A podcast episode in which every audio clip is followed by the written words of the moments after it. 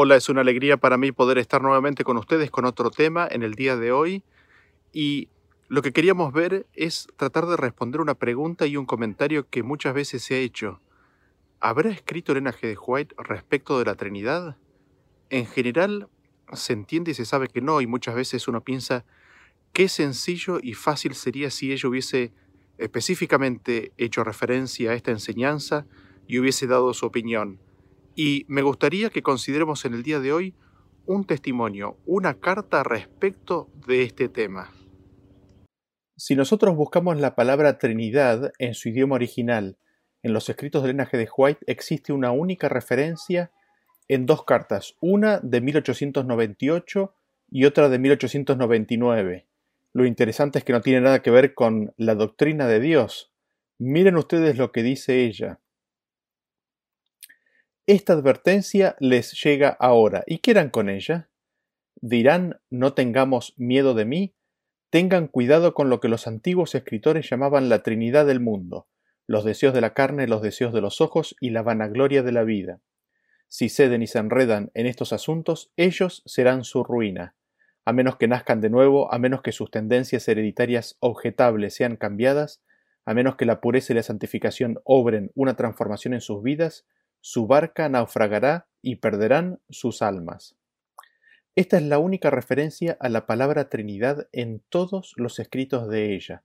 Lo usa haciendo referencia a 1 de Juan capítulo 2 versículo 16 que dice porque todo lo que hay en el mundo, los deseos de la carne, los deseos de los ojos y la vanagloria de la vida no proviene del Padre, sino del mundo. Es interesante porque todo lo que hay en el mundo es descrito como una Trinidad y hace referencia a los deseos de la carne, a los deseos de los ojos y a la vanagloria de la vida. No hay otra referencia más a la palabra Trinidad. Ahora, habiendo dicho esto, existe por lo menos una referencia, una carta en donde ella, sin mencionar a la palabra Trinidad, nos gustaría sugerir de que está hablando de ella y haciendo referencia de ella. Esta conexión ha sido presentada por un ministerio de habla inglesa que se llama The Judgment Hour y les adjuntaré en la descripción de este video un link para aquellos que quieran ver la presentación en inglés.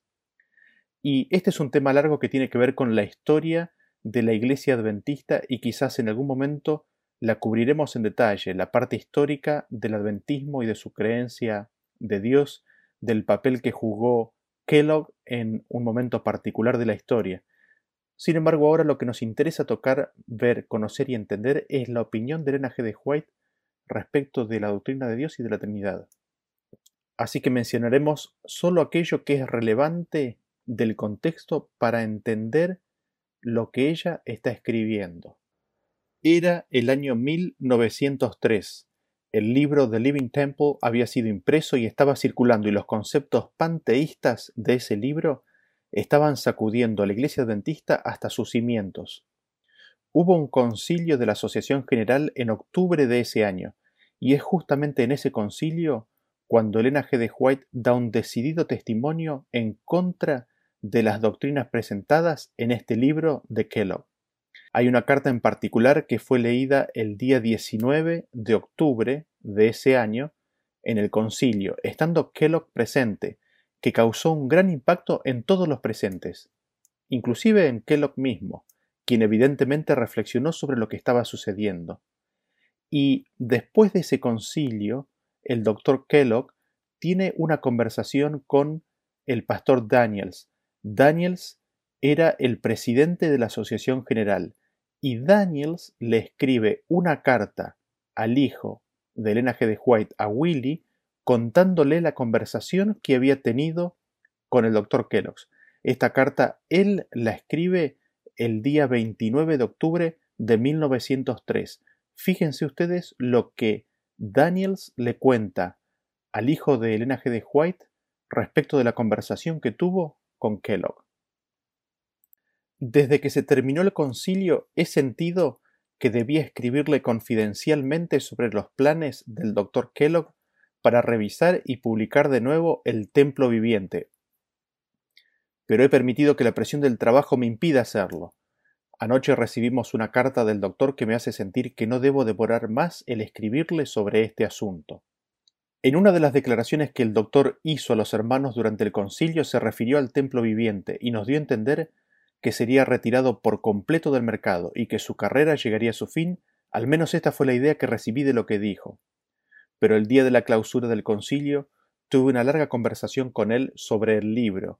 Me dijo entonces que no creía que, después de todo, hubiera una diferencia de opinión muy grande entre nosotros respecto al tema tratado. Dijo que algunos días antes de venir al consejo había estado pensando en el asunto y comenzó a ver que había cometido un pequeño error al expresar su opinión. Dijo que todo el tiempo había estado preocupado por saber cómo declarar el carácter de Dios y su relación con sus obras creadas. Estaba seguro de que creía exactamente lo que enseñan los testimonios y lo que el doctor Wagoner y el pastor Jones habían enseñado durante años, pero había llegado a creer que ninguno de ellos había expresado el asunto en forma correcta.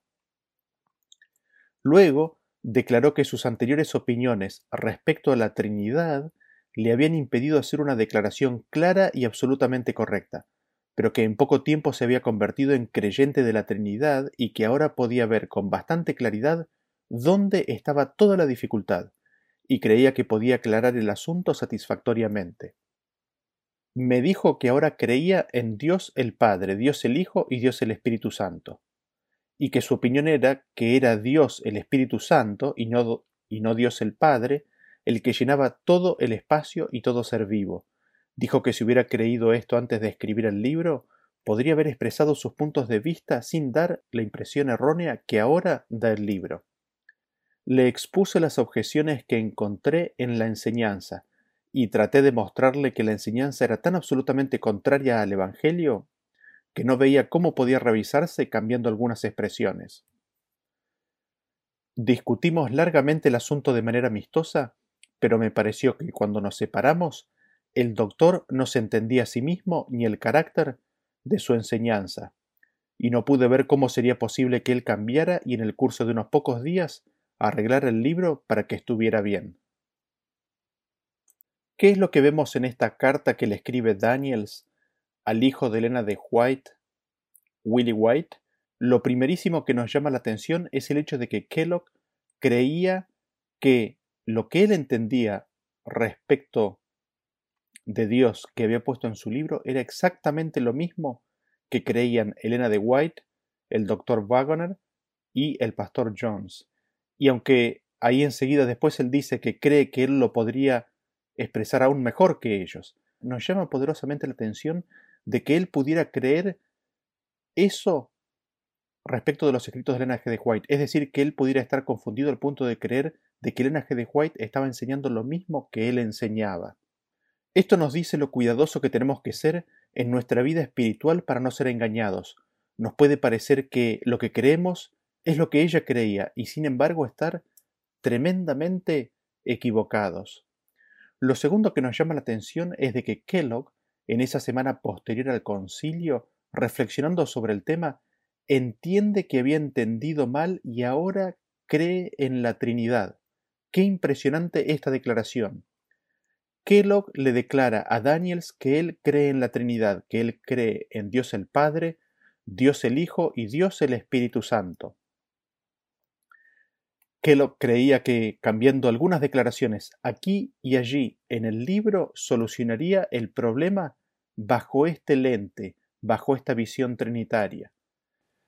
Ahora, lo que es interesante de esto es que en esta carta del pastor Daniels, la palabra Trinidad está con minúscula. Y quizás lo más importante de todo esto es la reacción que genera esta declaración y esta confesión de Kellogg. Tanto en Daniels como en Elena de White es importante la reacción que generan y esto lo vamos a ver más adelante. Pero nos preguntamos primero, ¿cómo reacciona Daniels? ¿Le dice, bien, estás más cerca de la verdad ahora? ¿Le dice eso? ¿Lo alienta a seguir estudiando la Trinidad y a sumarse al resto de los creyentes? No, todo lo contrario. Daniels le expone las objeciones que encontró a la enseñanza, como ahí mismo lo dice, y que eran tan contrarias al Evangelio que no podía ver cómo, cambiando alguna frase aquí y allá, el libro podría ser eh, arreglado. Aquí no solamente hace referencia a las enseñanzas panteístas del libro, sino también a la nueva creencia trinitaria que tenía Kellogg. La enseñanza era contraria al Evangelio, y esa es una frase muy fuerte. ¿Llegamos a ver por qué diría esto Daniels? Eso es lo que notamos y nos llama la atención de esta carta.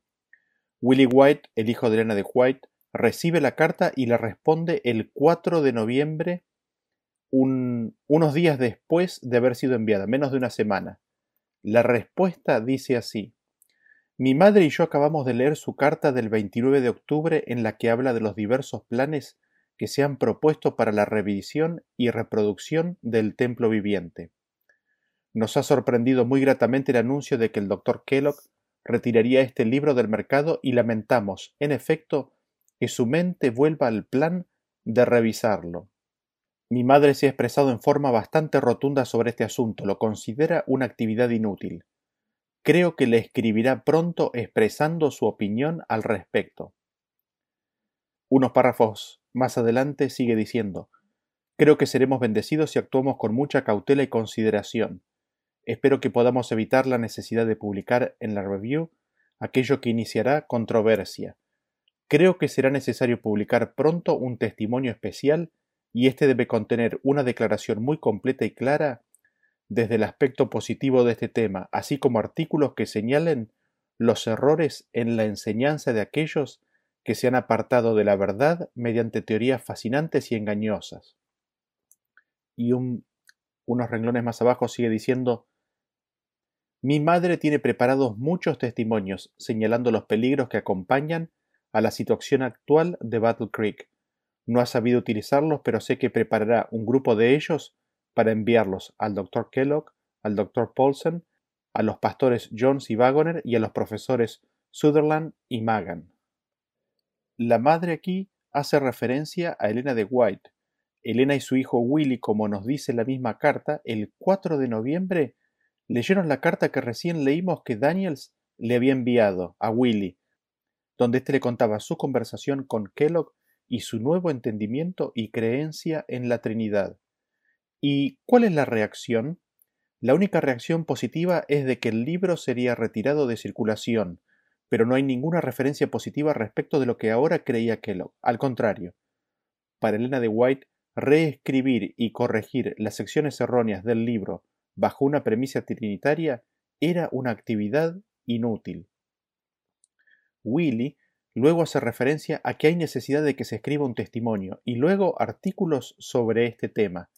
El testimonio para enseñar la verdad desde un lado positivo, para arrojar luz y por otro lado artículos que señalen los errores, errores de aquellos que se han apartado de la verdad siguiendo teorías fascinantes y engañosas.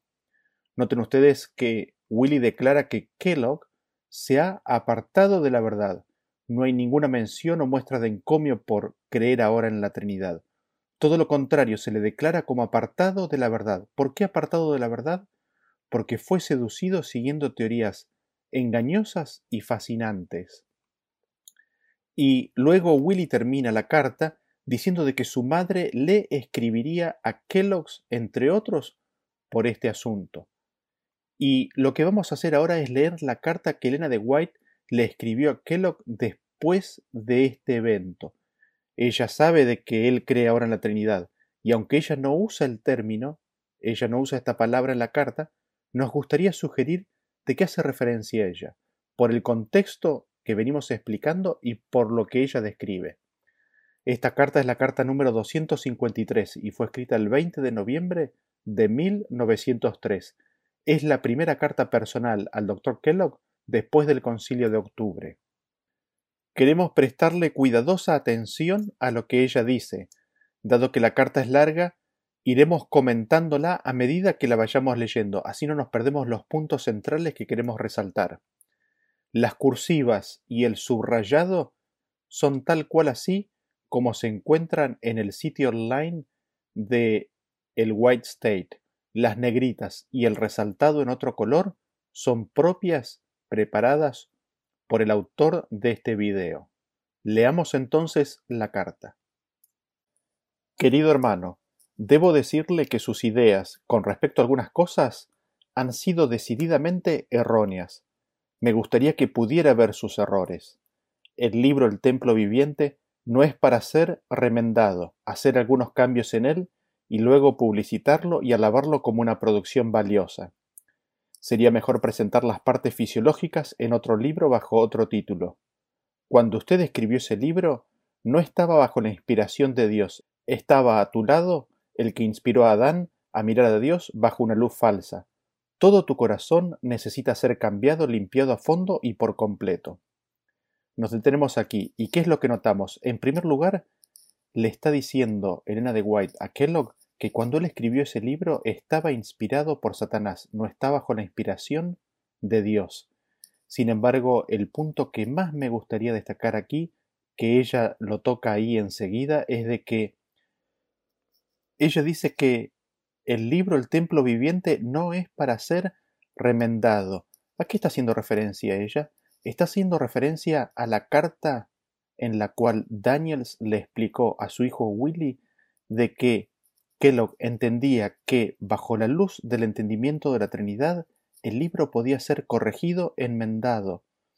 Podían corregirse aquellos conceptos que estaban equivocados, que bajo la luz de un entendimiento trinitario de Dios el Padre, Dios el Hijo y Dios el Espíritu Santo, todo esto podía arreglar ese libro. Y noten ustedes que ella toca ese punto en forma inmediata. Ella le dice, el libro del templo viviente no es para ser remendado hacerle algunos cambios y luego publicitarlo y alabarlo como una producción valiosa. Sigamos leyendo la carta. Ella dice, Hermano mío, no permitas enajenarte contra tus hermanos ministros que le hablan de sus peligros. Aquellos que le dicen fiel y francamente sus errores son sus mejores amigos. Lo siento, lo siento mucho por sus colegas médicos. Han sido infieles a Dios y falsos con usted al no decirle amable pero firmemente dónde no estaba trabajando rectamente. Hay muchas cosas que deben ser superadas antes de que usted pueda ser salvo. En el corazón que no es guiado por Dios hay algo que lo lleva a desear ser sostenido en su curso equivocado. Los hombres que le dicen fielmente la verdad, señalando sus errores, los has considerado como tus enemigos, pero a menudo son tus mejores amigos y al decirte por dónde andabas en caminos extraños, estaban cumpliendo un deber muy desagradable. Los siervos del Señor no han de halagar tu orgullo, no han de callar temiendo decir ¿Por qué hacéis así? Han de advertirte fielmente de tu peligro. En este párrafo ella le está diciendo de que su corazón no es guiado por Dios al querer insistir en corregir ese libro ahora bajo un entendimiento trinitario. Y sigamos leyendo, ella a partir de ahora le va a contar a Kellogg cómo es que la iglesia adventista llegó a un entendimiento correcto de Dios, de cómo fue el proceso histórico al cual, eh, al cual arribaron finalmente en su entendimiento de Dios. Mi esposo, el pastor José Bates, el padre Pierce, el pastor Edson y otros hombres perspicaces, nobles y fieles se contaron entre los que, después de después que transcurriera la fecha de 1844, buscaron la verdad. En nuestras reuniones importantes estos hombres se reunían y buscaban la verdad como un tesoro escondido. Me reuní con ellos y estudiábamos y orábamos con fervor porque sentíamos que debíamos aprender la verdad de Dios. A menudo permanecíamos congregados hasta tarde por la noche, a veces toda la noche, orando por luz y estudiando la palabra. A medida que ayunábamos y orábamos, gran poder venía sobre nosotros. Durante todo ese tiempo no podía entender el razonamiento de los hermanos. Mi mente estaba cerrada, por así decirlo, y no podía comprender el significado de los textos que estábamos estudiando. Entonces el Espíritu de Dios descendía sobre mí y me llevaba en visión, y se me daba una clara explicación de los pasajes que habíamos estado estudiando, con instrucciones relativas a la actitud que debíamos asumir con respecto a la verdad y el deber. Vez tras vez esto acontecía. Una línea de verdad que se extendía desde el tiempo hasta el momento de entrar en la ciudad de Dios aparecía nítidamente delante de mí, y yo daba a mis hermanos y hermanas la instrucción que a su vez el Señor me había dado. Ellos sabían que cuando yo no estaba en visión no podía entender estos asuntos, y aceptaban como luz del cielo las revelaciones que yo recibía. Así fueron firmemente establecidos los puntos principales de nuestra fe, tal como los sostenemos en la actualidad. Punto tras punto fue definido con claridad y todos los hermanos se unieron en armonía. Respecto de la doctrina de Dios, Elena de White quiere dejarle claro a Kellogg de cómo el pueblo dentista llegó a ese entendimiento, y le cuenta de cómo se reunieron a estudiar y cómo fue el Espíritu de Dios que los fue guiando en el estudio a través de ella, a través de una persona que a la vista de todos los demás no podía entender el razonamiento de los hombres, con lo cual era solamente por medio de una intervención sobrenatural que estos entendimientos eran alcanzados. Y lo que ella dice es que así fueron establecidos los puntos principales de nuestra fe, que luego serían llamados eh, los principios fundamentales, los principios fundamentales del, adventismo. Y ella dice que fueron establecidos firmemente bajo la guía del Espíritu Santo y esos, los que ellos sostenían en 1904, eran inamovibles, fueron establecidos con claridad, fueron establecidos como la verdad. La carta sigue diciendo, todo el grupo de creyentes estaba unido en la verdad. Hubo quienes vinieron con doctrinas extrañas, pero nunca tuvimos temor de enfrentarlos. Nuestra experiencia fue maravillosamente consolidada por las revelaciones del Espíritu Santo. Durante dos o tres años mi mente continuó cerrada a la comprensión de las Escrituras. En 1846 estaba casada con el pastor James White. Fue luego del nacimiento de mi segundo hijo que estábamos en gran perplejidad respecto de ciertos puntos de doctrina. Estaba orando al Señor de que abriera mi mente para poder entender su palabra. De repente me pareció estar rodeada en una hermosa y clara luz, y desde entonces las escrituras han sido un libro abierto para mí. Aquella época fue en Paris, Maine. El anciano padre Andrews estaba muy enfermo. Por algún tiempo había estado sufriendo intensamente de reumatismo inflamatorio. No se podía mover sin sentir intenso dolor. Oramos por él. Puse mis manos sobre su cabeza y dije Padre Andrews, el Señor Jesús te sana. Fue sanado instantáneamente. Se levantó y caminaba por la habitación alabando a Dios y diciendo Nunca antes vi cosa semejante. Ángeles de Dios están en esta habitación. La gloria del Señor fue revelada, la luz parecía brillar por toda la casa y la mano de un ángel reposó sobre mi cabeza. Desde ese momento hasta ahora he podido entender la palabra de Dios. Después del paso del tiempo se nos opusieron y nos tergiversaron cruelmente. Teorías erróneas fueron presionadas sobre nosotros por hombres y mujeres que habían caído en el fanatismo. Se me indicó que fuera a los lugares donde estas personas defendían estas teorías erróneas y mientras iba el poder del Espíritu se desplegaba maravillosamente para reprender los errores que se estaban introduciendo. El propio Satanás, en la persona de un hombre, estaba trabajando para que mi testimonio no tuviera ningún efecto con respecto a la posición que ahora sabemos que está fundamentada por las Escrituras. Entonces se presentaron teorías como las que usted ha presentado en el templo viviente, estos sutiles y engañosos sofismas han intentado una y otra vez abrirse paso entre nosotros, pero siempre he tenido que dar el mismo testimonio que ahora doy sobre la personalidad de Dios. Aquí nos detenemos y notamos que lo que estaba sucediendo con Kellogg era una repetición de los mismos engaños que habían ocurrido al principio de la obra, específicamente de los engaños que estaban escritos en su libro, es decir, sus ideas panteístas, y esto evidentemente afectaba la personalidad de Dios. Afectaba el, entendimiento, el concepto que se tenía de Dios y de su persona. Ella continúa la carta diciendo, en primeros escritos, página 70-77, esto es en castellano, están las siguientes afirmaciones. El 14 de mayo de 1851 vi la hermosura y amabilidad de Jesús. Al contemplar su gloria, no se me ocurrió pensar que pudiera verme separada alguna vez de su presencia. Vi una luz proveniente de la gloria que circuía al Padre y cuando se me acercó la luz, se estremeció mi cuerpo y temblé como una hoja. Creí que si llegaba a mí perdería la existencia, pero la luz pasó de largo. Tuve entonces una noción del grande y terrible Dios con quien hemos de tratar. Comprendí cuán débil idea tienen algunos de la santidad de Dios y cuán a menudo toman su santo y venerable nombre en vano, sin advertir que hablan de Dios, del grande y terrible Dios.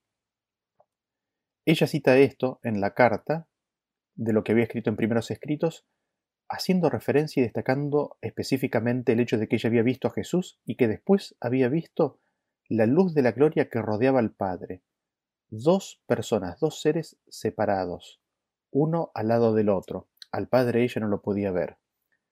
Seguimos leyendo la carta. Ella dice, He visto con frecuencia al amable Jesús y sé que es una persona. Le pregunté si su padre era una persona y tenía forma como él. Dijo Jesús, soy la imagen expresa de la persona de mi Padre. ¿Qué es lo que destacamos de esta sección?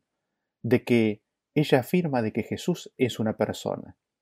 Y le pregunta en esa visión a Jesús si el Padre tenía una si era una persona y tenía una forma como, como Jesús. Y Jesús le dice, soy la imagen expresa de la persona de mi Padre. Es decir, ambos dos, cada uno de ellos era en forma independiente una persona. Aquí vemos nuevamente la importancia de la personalidad, ¿no? La personalidad de, de Cristo, la personalidad de Dios. Cada uno de ellos un ser eh, en sí mismo. Sigue diciendo la carta, He visto a menudo que la opinión espiritual quitaba toda la gloria del cielo y que en muchos ánimos el trono de David y la hermosa persona de Jesús han sido consumidos en el fuego del espiritualismo. He visto que algunos que han sido engañados y sumidos en este error serán puestos bajo la luz de la verdad, pero a ellos les resultará casi imposible librarse completamente del poder engañadoso del espiritualismo. Los tales deben confesar cabalmente sus errores y dejarlos para siempre. ¿Qué es lo que destacamos de esta frase? Ella habla acerca de la opinión espiritual que le quita gloria al cielo. ¿Y esto qué es? Es asignarle conceptos o significados espirituales a la persona de Dios, a la persona de Cristo, a las cosas del cielo. El hacer eso es quitarle la gloria al cielo. Por eso después dice que el trono de David, la hermosa persona de Jesús, han sido consumidos en el fuego del espiritualismo. El espiritualismo es la espiritualización de las escrituras. Esas enseñanzas que hacen que la persona, la personalidad de Jesús se pierda, son enseñanzas que espiritualizan los significados más claros y explícitos de las escrituras. Y nos dice que aquellos que hayan caído en este error aquellos que estén sumidos en este error, les será casi imposible librarse completamente del poder engañoso del espiritualismo. Deben confesar cabalmente sus errores y dejarlos para siempre para poder ser librados. La carta sigue diciendo, hay una corriente de espiritualismo que se está introduciendo entre nuestro pueblo, y socará la fe de aquellos que le den lugar llevándolos a prestar atención a los espíritus seductores y a las doctrinas de los demonios. Los errores se presentarán de manera agradable y halagadora. El enemigo desea desviar la mente de nuestros hermanos y hermanas de la obra de preparar un pueblo que esté de pie en estos últimos días. Ella aquí está haciendo referencia al contexto de sus días, específicamente al contexto de Kellogg y lo que estaba sucediendo bajo su influencia nos dice que hay una corriente de espiritualismo, es decir, de espirituar el significado más manifiesto de las escrituras, y de que, ocurriendo eso, socavaría la fe de aquellos que le dieran lugar. Nos dice que hacer esto, aceptar esto, sería aceptar la doctrina, la enseñanza de los ángeles caídos. En ese sentido, les recomiendo un tema presentado en esta serie que se llama o que se titula eh, la lucha del anticristo. Ese, ese tema toca un poquito sobre, sobre ese punto y está basado en lo que ella decía respecto de qué, en qué consistía la lucha del anticristo. En ese sentido, nos dice que el enemigo al hacer esto busca desviarnos de la tan importante tarea de estar listos para poder estar en pie ante la segunda venida de Cristo. Y seguimos leyendo la carta que dice, se me ha ordenado advertir a nuestros hermanos y hermanas que no discutan la naturaleza de nuestro Dios. Muchos de los curiosos que intentaron abrir el arca del testamento para ver lo que había dentro fueron castigados por su presunción. No debemos decir que el Señor, que el Señor Dios del cielo esté en una hoja o en un árbol, porque no está allí. Está sentado en su trono en los cielos. Comentamos esta frase, nos parece muy interesante. Dice, no hay que entrar a discutir sobre la naturaleza de nuestro Dios. No hay que entrar a discutir sobre su naturaleza. No hay que decir de que Dios está en cualquier objeto de su creación. Dios está sentado en su trono. En su carta a Kellogg, ella sigue diciendo así, la obra del Creador vista en la naturaleza revela su poder, pero la naturaleza no está por encima de Dios, ni Dios está en la naturaleza como algunos lo representan. Dios hizo el mundo, pero el mundo no es Dios, no es más que la obra de sus manos. La naturaleza revela la obra de un Dios concreto y personal, mostrando que Dios es, y que es galardonador de los que le buscan con diligencia. Bien claro, ¿no es cierto? No ha de confundirse a la persona y a la naturaleza de Dios con la obra de sus manos. La naturaleza lo único que hace es revelar de que existe un Dios, que no está en la naturaleza, no está en la creación, pero de que sí existe un Dios, un ser, un ser personal, un ser concreto. Y seguimos leyendo la carta que dice, podría decir mucho sobre el santuario, el arca que contiene la ley de Dios, la cubierta del arca que es el propiciatorio, los ángeles a ambos lados del arca y otras cosas relacionadas con el santuario celestial y con el gran día de la expiación. Podría decir mucho sobre los misterios del cielo, pero mis labios están cerrados. No tengo ninguna inclinación a tratar de describirlos. No me atrevería a hablar de Dios como usted lo ha hecho, él es alto y elevado y su gloria llena los cielos. La voz del Señor es poderosa, hace temblar los cedros del Líbano. El Señor está en su santo templo, que toda la tierra guarde silencio ante él. Véase Salmos 29.5 y Habacuc 2.20. Hermano mío, cuando tengas la tentación de hablar de Dios, de dónde está o de qué es, recuerda que en este punto el silencio es elocuencia. Quítese los zapatos de sus pies, porque el suelo sobre el que pone sus pies descuidados y no santificados es tierra santa. Y nos detenemos aquí y destacamos lo siguiente. Cuidado al intentar hablar de dónde Dios está y de qué es Él, ¿no? Porque podemos cometer pecado. En este punto el silencio es elocuencia. Y seguimos leyendo la carta que dice, se me instruya para que diga que no hay nada en la palabra de Dios que corrobore sus teorías espiritualistas. ¿No va a renunciar a esas teorías de inmediato? Tu mente ha estado pensando en ellas durante mucho tiempo, pero no han tenido ninguna influencia santificadora, refinadora y ennoblecedora en tu vida. Al Señor no le sirven estas teorías y no quiere que su pueblo las reivindique o las propague. Y aquí destacamos lo que ella le está diciendo a Kellogg en este momento. En este momento Kellogg en qué cree. Kellogg cree en la Trinidad y ella le dice, se me instruya que te diga que no hay nada en las escrituras que corrobore tus teorías espiritualistas. ¿No vas a renunciar a esas teorías de inmediato? Tu mente ha estado pensando en ellas durante mucho tiempo y esto hace referencia al panteísmo del cual hablábamos y antes de eso, como habíamos visto en la primera carta, a los conceptos que él tenía de la Trinidad que confesó en esa carta como erróneos, esos conceptos primeros, no los posteriores. Nos dice que todas esas ideas que estaban en la mente de Kellogg, al Señor no le sirven, son teorías, no quiere que su pueblo las, reivindique y las propague. Y hablando de esas teorías que él tenía, las panteístas y la de la Trinidad que él tenía en ese momento, Vean cómo ella entra en la descripción de Dios. Dice así la siguiente frase. El Padre, el Omnisciente, creó el mundo por medio de Cristo Jesús. Cristo es la luz del mundo, el camino a la vida eterna. A Él, el ungido, Dios lo dio para hacer una expiación por los pecados del mundo. Debes entender que a menos que creas en esa expiación y sepas que ha sido comprado con el precio de la sangre del Hijo unigénito de Dios, seguramente terminarás ligado al malvado. Si continúas acariciando las teorías que has estado abrigando, serás abandonado para ser el blanco de las tentaciones de Satanás. Permanece un poco más ligado a él y tened la seguridad de que perderás vuestra alma. Es impactante lo que nos dice esta frase. Ella ahora entra en una descripción bíblica que apunta justamente en contra de esas teorías que él sostenía. Nos dice que el Padre creó el mundo por medio de Cristo Jesús. Y lo que le afirma Elena de White a Kellogg es de que él tenía que entender, él, que, él tenía que entender, él tenía que creer, él tenía que aceptar de que había sido comprado con el precio de la sangre del Hijo unigénito de Dios.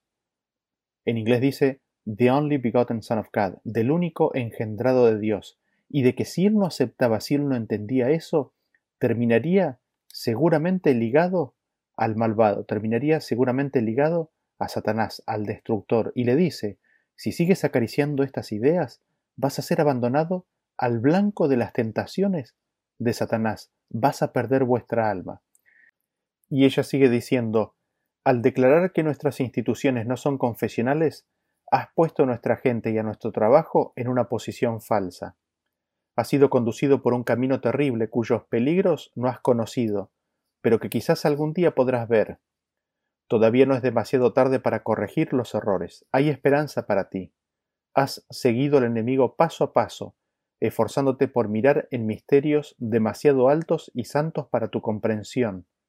Luego, en vuestra enseñanza, el santo ha sido rebajado a las ideas científicas y espiritualistas del hombre. Has andado por caminos torcidos, has perdido la imagen moral de Dios, pero hay esperanza para ti. Todavía puedes volver tus pies al camino correcto. ¿No harás ahora caminos rectos para tus pies, para que los cojos no se aparten del camino? ¿Te negarás ahora a sembrar una semilla más de escepticismo y sofisma en la mente de los demás? ¿Vendrás ahora a Cristo y serás curado?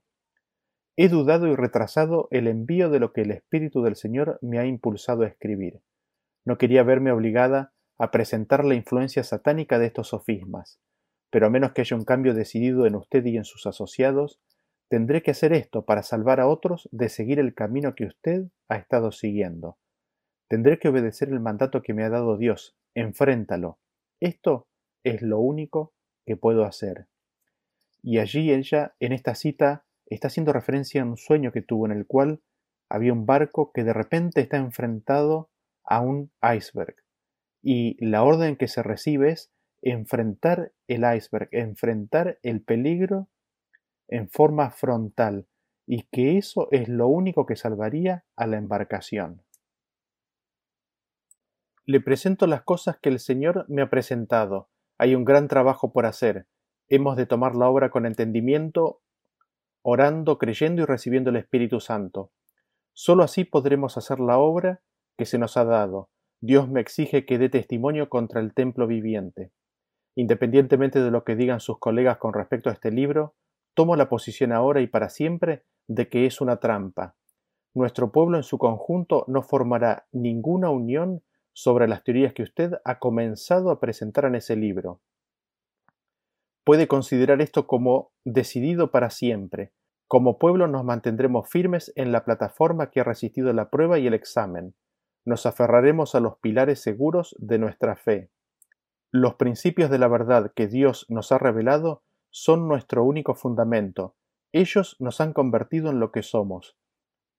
Estas nuevas y fantasiosas teorías son fascinantes y engañosas, ponen en peligro los intereses eternos del alma. Las escrituras no las apoyan. Vestidos con la armadura cristiana, calzados con la preparación del Evangelio de la paz, nos mantendremos firmes contra estas teorías engañosas. Podéis volveros y retorcer la palabra de Dios para vuestra propia destrucción, pero le ruego que no lo hagáis. ¿Qué es lo que destacamos de esta cita? Es de que ella nos dice que los principios de la verdad, los principios fundamentales de las creencias de la iglesia en ese momento, eran verdad, eran esos los que los convirtieron en lo que la iglesia adventista era, eran esos principios el fundamento, seguro que, como decía el principio de la carta, había sido establecido por la obra del Espíritu de Dios. Y nos dice que las teorías que Kellogg tenía en ese momento, las teorías panteístas, la teoría actual que él sostenía de la Trinidad no estaban siendo apoyadas o no son apoyadas por las escrituras. La carta continúa diciendo, El cielo no es un vapor, es un lugar. Cristo ha ido a preparar mansiones para los que le aman, los que en obediencia a sus mandatos salen del mundo y se separan. Los principios del cielo deben ser llevados a nuestra experiencia para que podamos distinguirnos del mundo.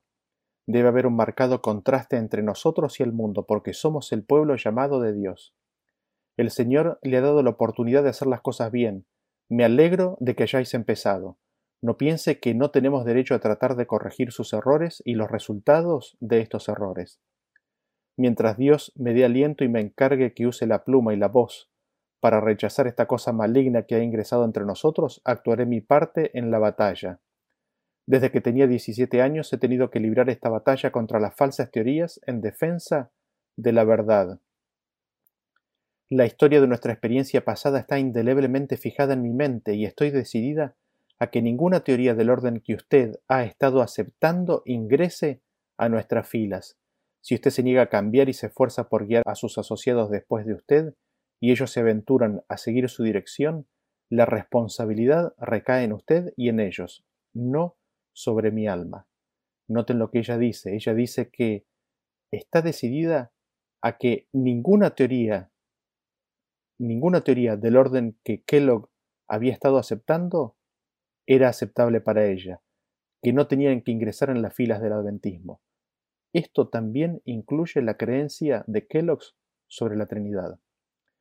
La carta sigue diciendo, hablo con decisión para que sepa que, a menos que haya un cambio decidido en usted, no puede haber esperanza de una unión entre usted y los que mantienen firme el principio de su confianza hasta el fin. Usted ha hecho la división, debemos mantenernos firmes en las verdades que el Señor nos ha dado como pilares de nuestra fe. Te ruego que vuelvas al Señor con pleno propósito de corazón, antes de que sea demasiado tarde. Sepárese de las influencias que lo han apartado de sus hermanos que se dedican al ministerio del Evangelio y del pueblo al que Dios está guiando. Teorías que son remiendos no pueden ser aceptadas por aquellos que son leales a la fe y en los principios que han resistido toda la oposición de las influencias satánicas. Y nos detenemos aquí porque estas teorías que son remiendos es una referencia directa a la Trinidad. Justamente la carta que Daniels le había enviado a Willy, al hijo de Elena de White, hacía referencia de que la teoría que había aceptado, la doctrina que había aceptado ahora Kellogg era la Trinidad y que en base a ese entendimiento el libro podía ser mejorado, el libro podía ser enmendado. Eso es lo que ella está referenciando aquí cuando dice teorías que son remiendos, no pueden ser aceptadas. No pueden ser aceptadas. Estas teorías que no pueden ser aceptadas por aquellos que son leales a la fe es la Trinidad. Ella está hablando de la Trinidad que había aceptado Kellogg. Y seguimos leyendo, dice, si te vacías de todo lo que te ha separado de Cristo y recibes al Salvador en tu corazón, serás transformado en tu carácter. Deja las responsabilidades por un tiempo y ve a algún lugar con alguno de tus hermanos, y con ellos escudriña las escrituras. Humilla tu corazón ante el Señor y trabaja a fondo por arrepentimiento. La religión de Cristo es la levadura espiritual que ha de introducirse en el corazón.